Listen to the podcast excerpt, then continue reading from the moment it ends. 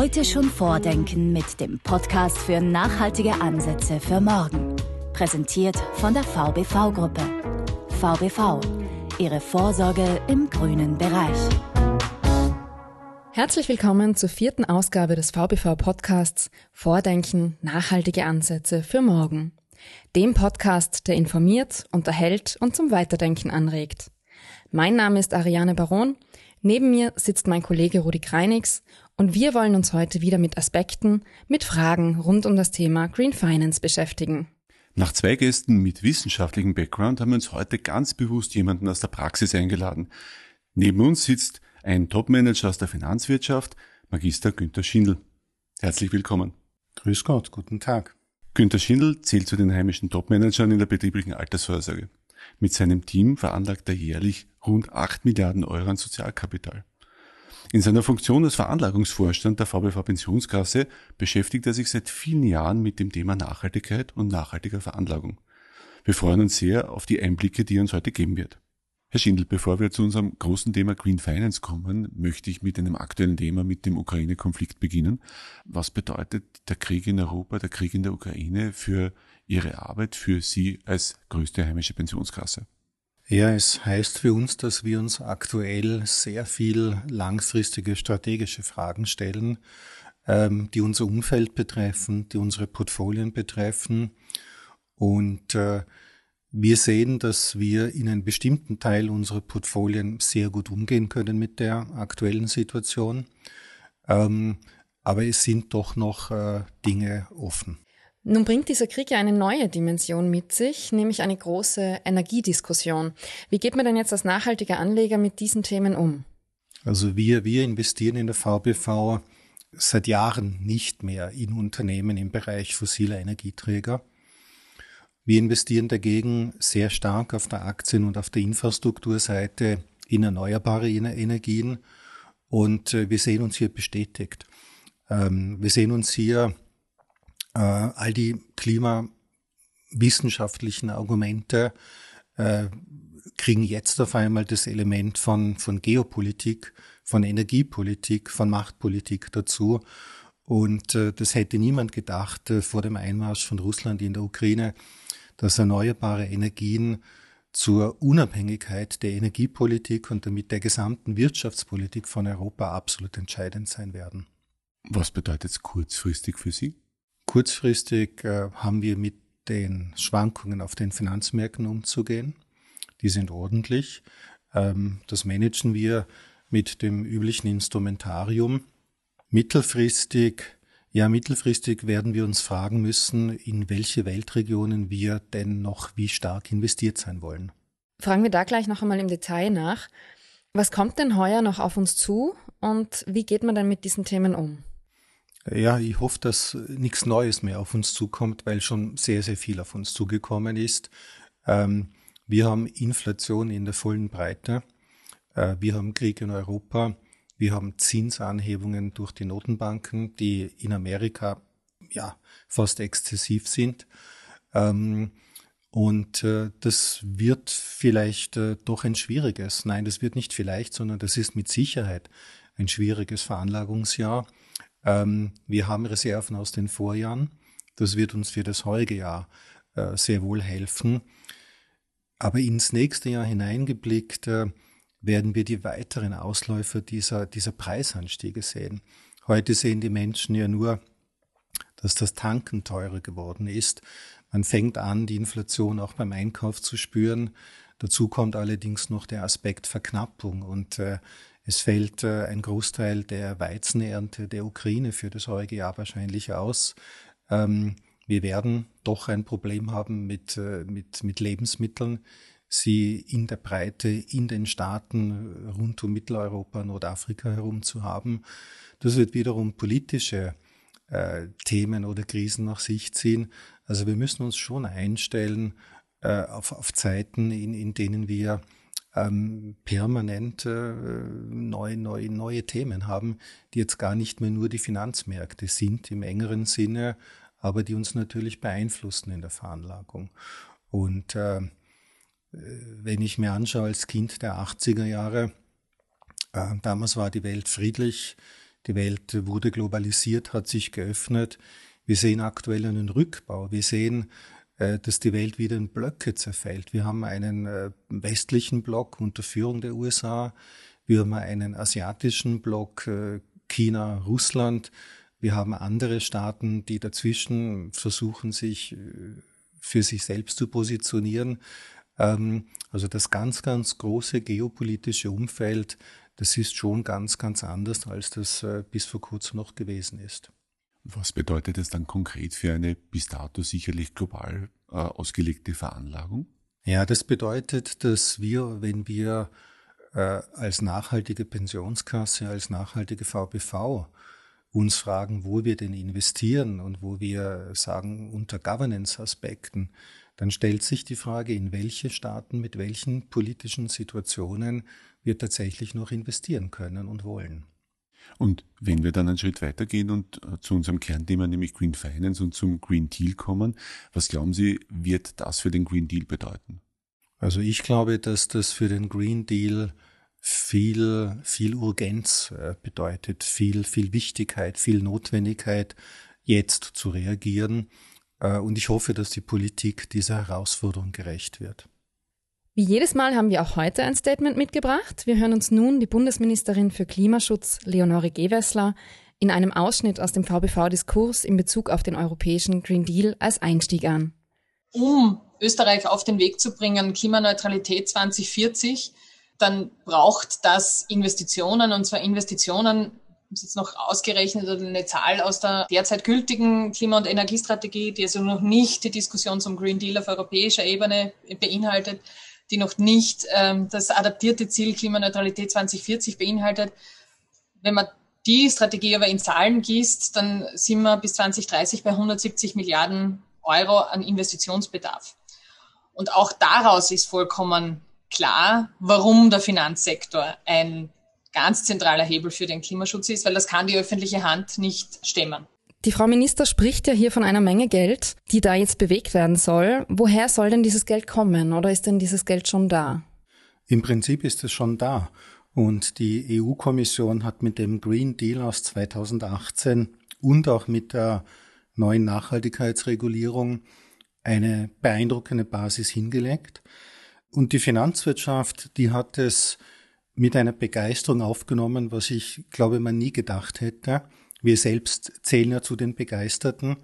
Und dann ist eine Dynamik entstanden, die alle mitgenommen hat. Da gibt's die einen, die haben Angst, dass die anderen zu weit vorne sind, die laufen hinterher, machen mit.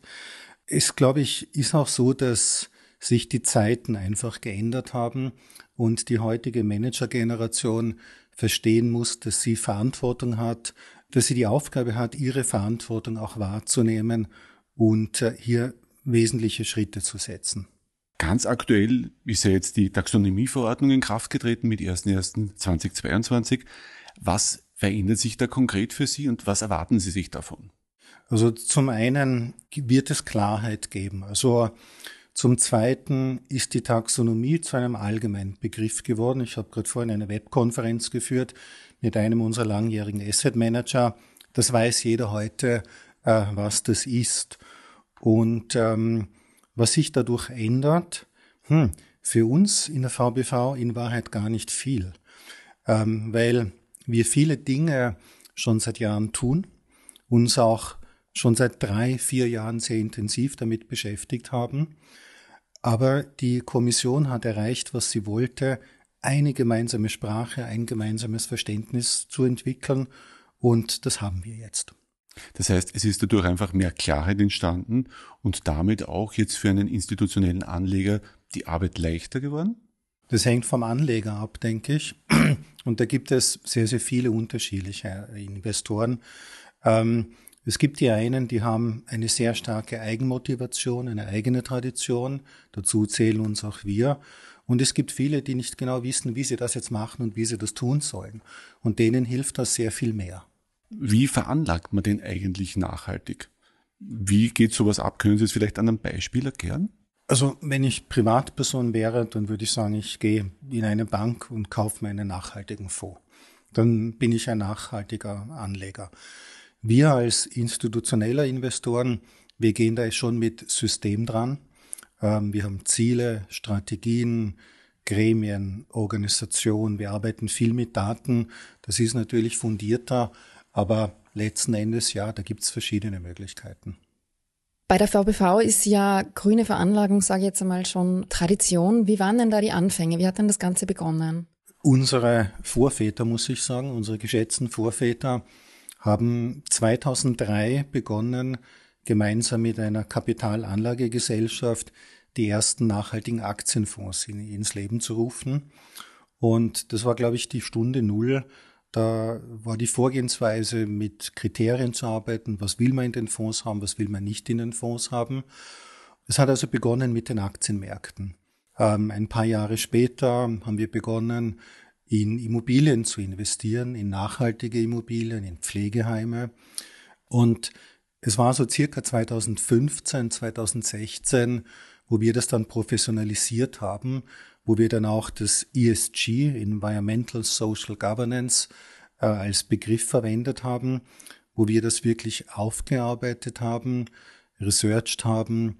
Und ja, da haben wir die ersten Anfänge gesetzt unserer Klimastrategien mit Low Carbon, also Aktienfonds mit wenig CO2-Ausstoß, ähm, haben wir das gemacht und äh, in den letzten Jahren ist das eben immer mehr und mehr in die Breite und auch in die Tiefe gegangen. Das sind also die Meilensteine, aber wenn Sie sich einzeln anschauen, wie veranlagt man nachhaltig als Großunternehmen? Gehen Sie da auf Unternehmen zu, die schon nachhaltig sind? Gehen Sie da auf Unternehmen oder auf Fonds, auf Aktien von Unternehmen zu, die erst nachhaltig werden wollen? Was ist da Ihr Zugang? Danke, Herr Greinix. Ich glaube, das ist eine super Frage. Zum einen gibt es verschiedene Zugänge. Und ich glaube, jeder Zugang, der zu nachhaltiger Veranlagung führt, ist, ist ein guter Zugang. Mir persönlich war es äh, immer zu einfach zu sagen, wir investieren nur in grüne Fonds, weil was macht, was macht das für einen Unterschied? Und äh, unsere Idee oder meine Idee war damals, wir möchten doch so einen Fonds haben, wo in Aktien investiert ist, die noch nicht so ganz sauber grün sind, die vielleicht ein bisschen, hm, will nicht sagen schmutzig sind, aber Unternehmen, die erkannt haben, dass sie sich ändern müssen und die das ändern können. Und das ist bei uns in der Pensionskasse heute nach wie vor eine sehr starke Tradition. Investieren in Veränderung, investieren in Verbesserung, nicht in den Status quo, sondern in die Welt von morgen, die wir eben versuchen, ein bisschen besser zu machen. Und da haben wir verschiedene Strategien, wie wir das umsetzen. Woher wissen Sie denn eigentlich, dass diese Unternehmen auf diesem Kurs bleiben? Ist das einfach Gefühl, beziehungsweise wird das kontinuierlich gemonitort? Auch da hat sich in den letzten Jahren viel getan. Wir als Pensionskasse kaufen Aktien ja nicht selbst, sondern wir kaufen Fonds und die Fondsmanager, die investieren für uns in die Unternehmen. Und äh, früher, früher war das so, dass wir uns da einfach sehr stark auf den Fondsmanager verlassen haben. Der hat das Management des Unternehmens getroffen, hat mit denen gesprochen und hat festgestellt, das ist okay oder das ist eben nicht okay. Und äh, in den letzten wenigen Jahren auch, aber nicht nur aufgrund der EU-Regulierung, äh, jetzt gibt es immer mehr Daten. Jetzt äh, kommen die großen Datenanbieter, die großen Indexanbieter mit einem ganzen Wust von, von nachhaltigen Daten, die immer besser werden, aber wo auch hier noch einiges an Entwicklungsschritten zu tun ist. Sprich, wir kommen dahin, dass wir das auch quantitativ beurteilen können, dass wir Kriterien haben. Das einfachste Kriterium ist der CO2-Fußabdruck, aber jetzt gibt es mittlerweile viel, viel mehr dieser Kriterien und das wird dann auch messbar sein. Das heißt, für uns sind beide Dinge wichtig. Nach wie vor die Fondsmanager, die für uns nachhaltig arbeiten, aber zweitens, und das machen auch wir selbst, wir können überprüfen, haben wir die richtigen Unternehmen mit der richtigen Entwicklung in unseren Portfolien. Wir hatten in Folge zwei Professor Christian Klein bei uns zu Gast, mit dem wir über die EU-Taxonomie gesprochen haben. Und ich finde es gerade ganz spannend. Sie haben vorhin darüber geredet, dass Sie auch bewusst in Fonds investieren, die zum Teil in Anführungszeichen, Sie haben es jetzt gesagt, ein bisschen schmutzig sind. Das Spannende an der, an der Taxonomie, was Professor Christian Klein jetzt auch so toll findet, ist, dass sie eben dieses Schwarz-Weiß-Denken nicht mehr verfolgt und dass es jetzt nicht ein reines Gut und Böse ist. Fällt das ungefähr in dieselbe Kategorie oder wie würden ja, Sie das ja. argumentieren? Ich finde, es fällt genau in die gleiche Kategorie. Ich würde nur die Farbe ändern. Ich würde sagen, es ist nicht alles weiß und grün, sondern es gibt verschiedene Grüntöne und es muss auch verschiedene Grüntöne geben. Ähm, in der Realität ist es nicht immer so einfach feststellbar. Ist ein Unternehmen ganz sauber oder, oder vielleicht hat es noch einen Weg zu tun und es gibt hier diese klassische Diskussion Ölfirmen, die in alternative Energien investieren. Ja, wie, wie finanzieren sie das? Eben mit dem Geld, das sie aus dem Abbau von Öl oder der Verarbeitung von Öl verdienen. Ähm, sie verdienen aber viel Geld damit und können auch viel Geld investieren in grüne Technologien. Das, was hier wichtig ist, dass es Prozesse gibt, die wirklich verfolgen, tun die das, ja, oder reden die nur drüber und das ist eines von sehr, sehr vielen Beispielen, wo ich diese Überzeugung von Professor Klein absolut teile. Es gibt nicht nur einen Grünton, es gibt viele und es muss viele Grüntöne geben. Also Sie schauen optimistisch in die Zukunft. Immer und ganz besonders auch hier. Und wenn ich mir das anschaue, was die EU hier realisiert hat mit der Taxonomie und auch mit der Offenlegungsverpflichtung, das ist weltweit ein Meisterstück. Das haben die Amerikaner nicht, das schauen sich die Chinesen an, das hätten alle gern. Wir in Europa haben das, ja. Und das ist, äh, das ist ein Weltstandard, den man hier in Europa geschaffen hat. Also deswegen, glaube ich, müssten wir alle auf alle Fälle Optimisten sein. Die VBV setzte in ihren Veranlagungskriterien schon seit vielen Jahren auf nachhaltige Veranlagungsziele. Konkret auch auf die SDGs der Vereinten Nationen, also die Entwicklungsziele der Vereinten Nationen. Ich habe auf Ihrer Webseite gelesen, da geht es um fünf spezifische Ziele. Warum haben Sie sich genau diese fünf Ziele ausgewählt und worum geht es bei denen? Wir wollten uns fokussieren. Also wir finden die 17 Entwicklungsziele der Vereinten Nationen, die SDGs, was sehr, sehr Tolles. Ähm, aber wir wollen uns fokussieren.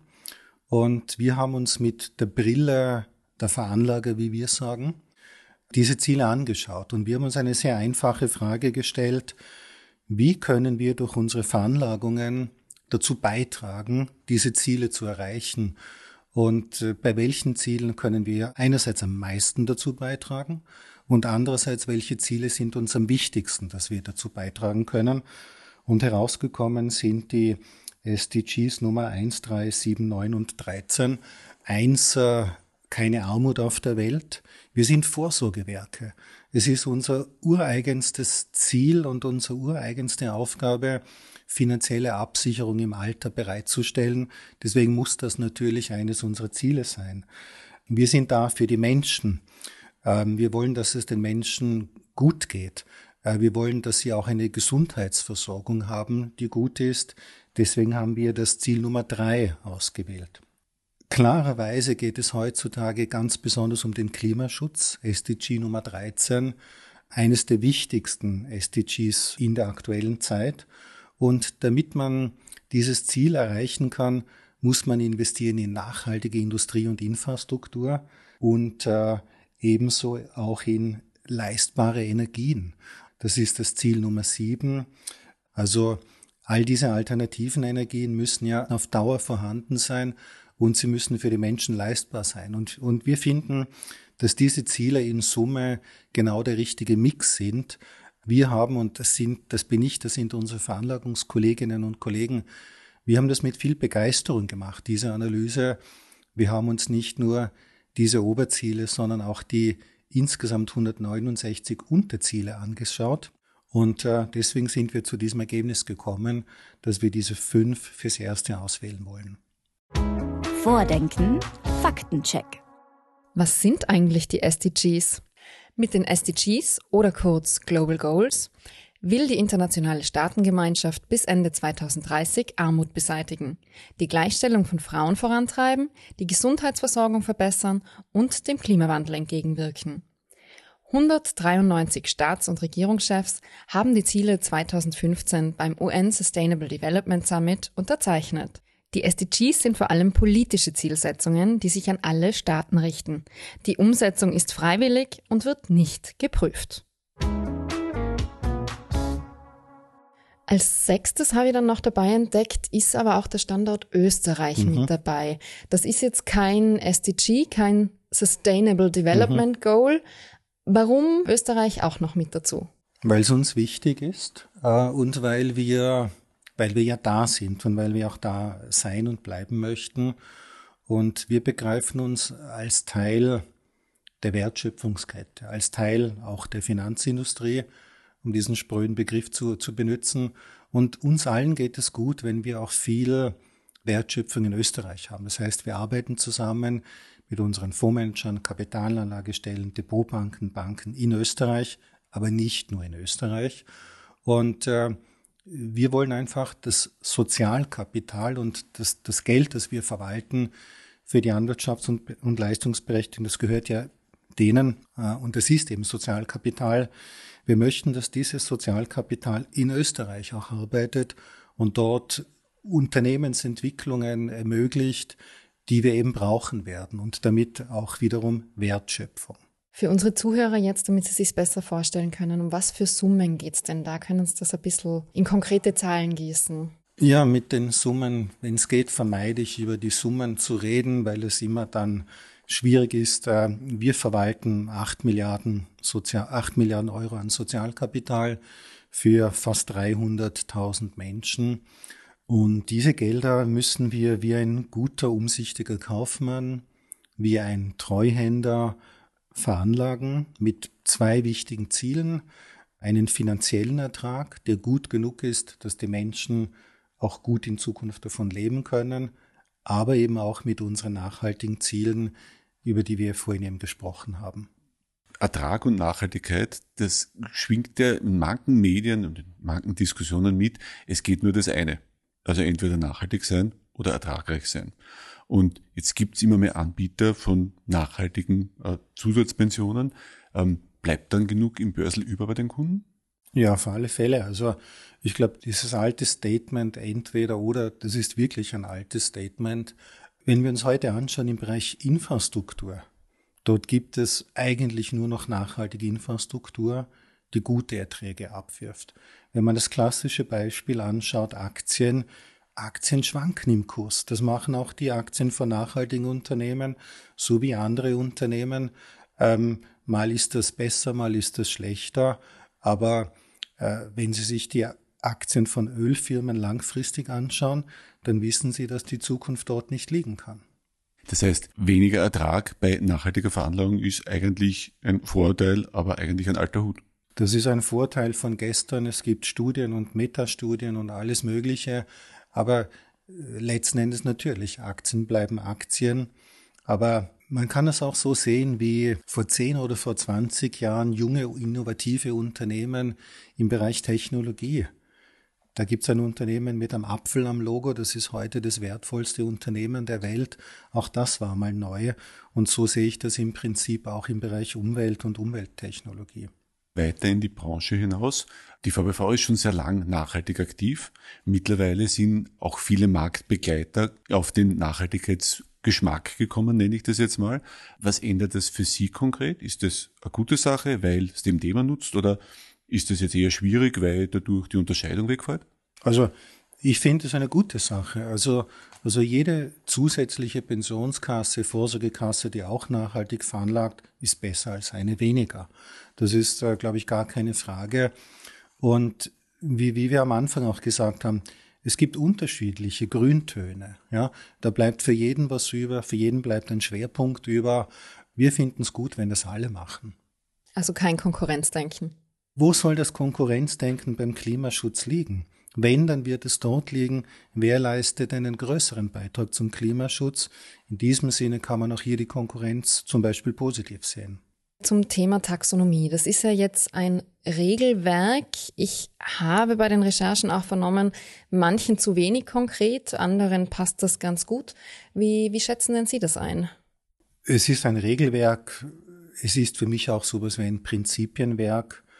Und äh, mit der Taxonomie wird versucht, Naturwissenschaft, Technik und Finanzwirtschaft zu verbinden. Und ich glaube, es ist völlig klar, dass ein Naturwissenschaftler und ein Techniker manche Dinge ein bisschen anders sehen werden, als das ein, ein Investor zum Beispiel sehen wird. Sprich, man sollte bei dem, was man von der Taxonomie erwarten kann, sollte man realistisch sein. Und die Taxonomie wird mit einem anderen Thema zu tun haben, mit dem technischen Fortschritt. Äh, es wird einen Zeitpunkt geben, da ist vielleicht alles definiert und geklärt in der Taxonomie.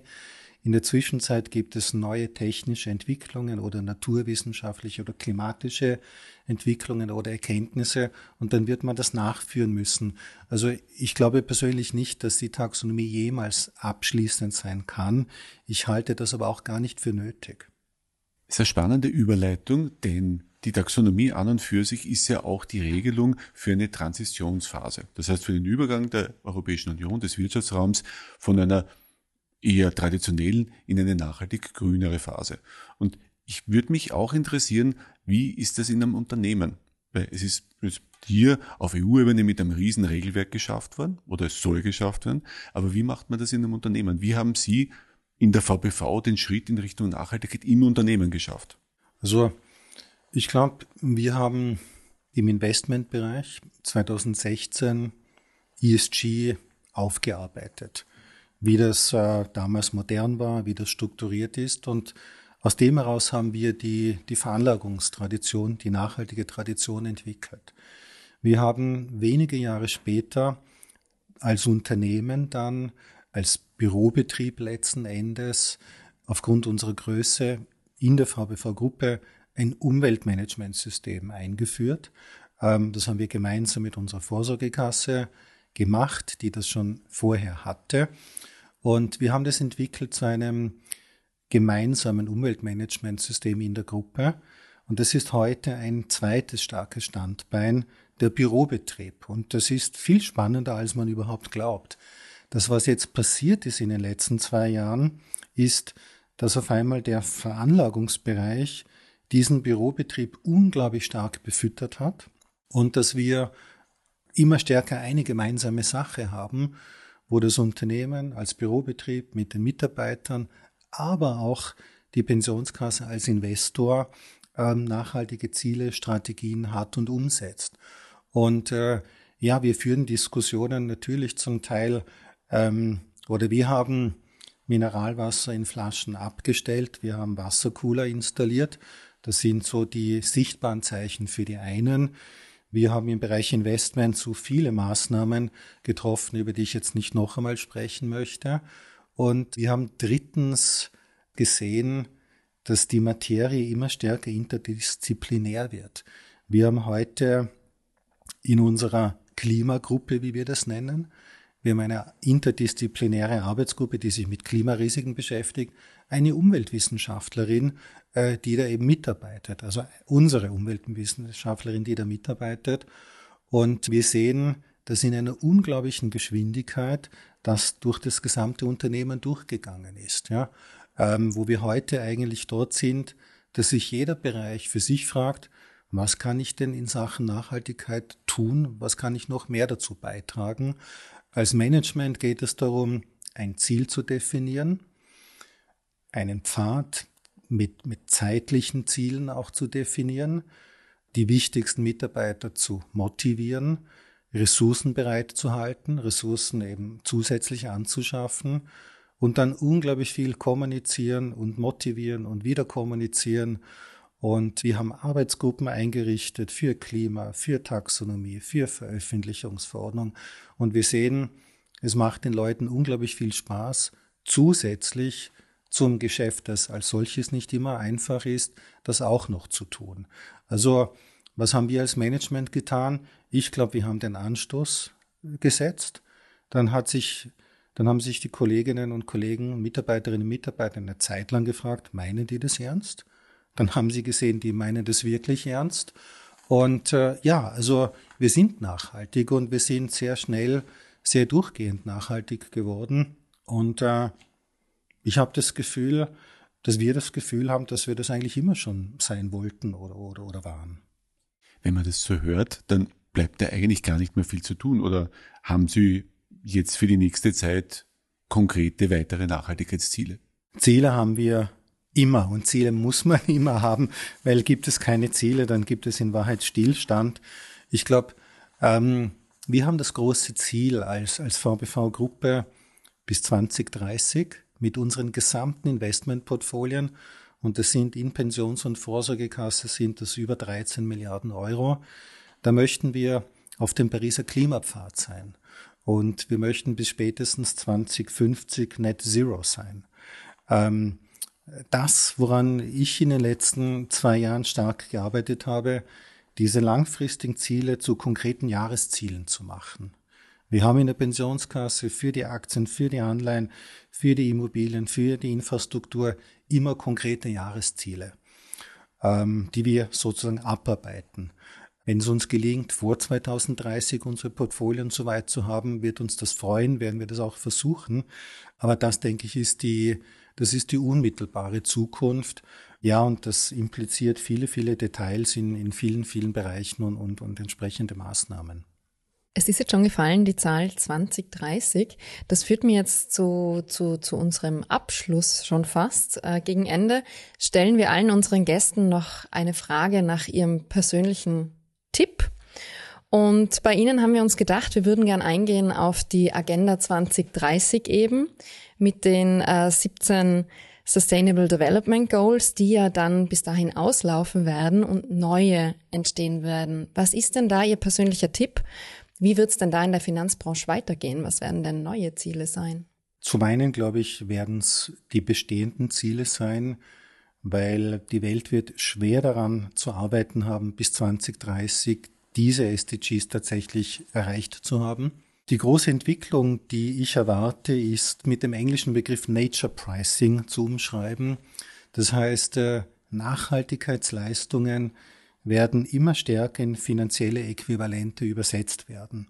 Das heißt, wenn es ein Ziel ist, dass ein Unternehmen zum Klimaschutz beiträgt, dann muss man im Vergleich auch messen können, trägt dieses Unternehmen mehr oder weniger als ein anderes Unternehmen dazu bei.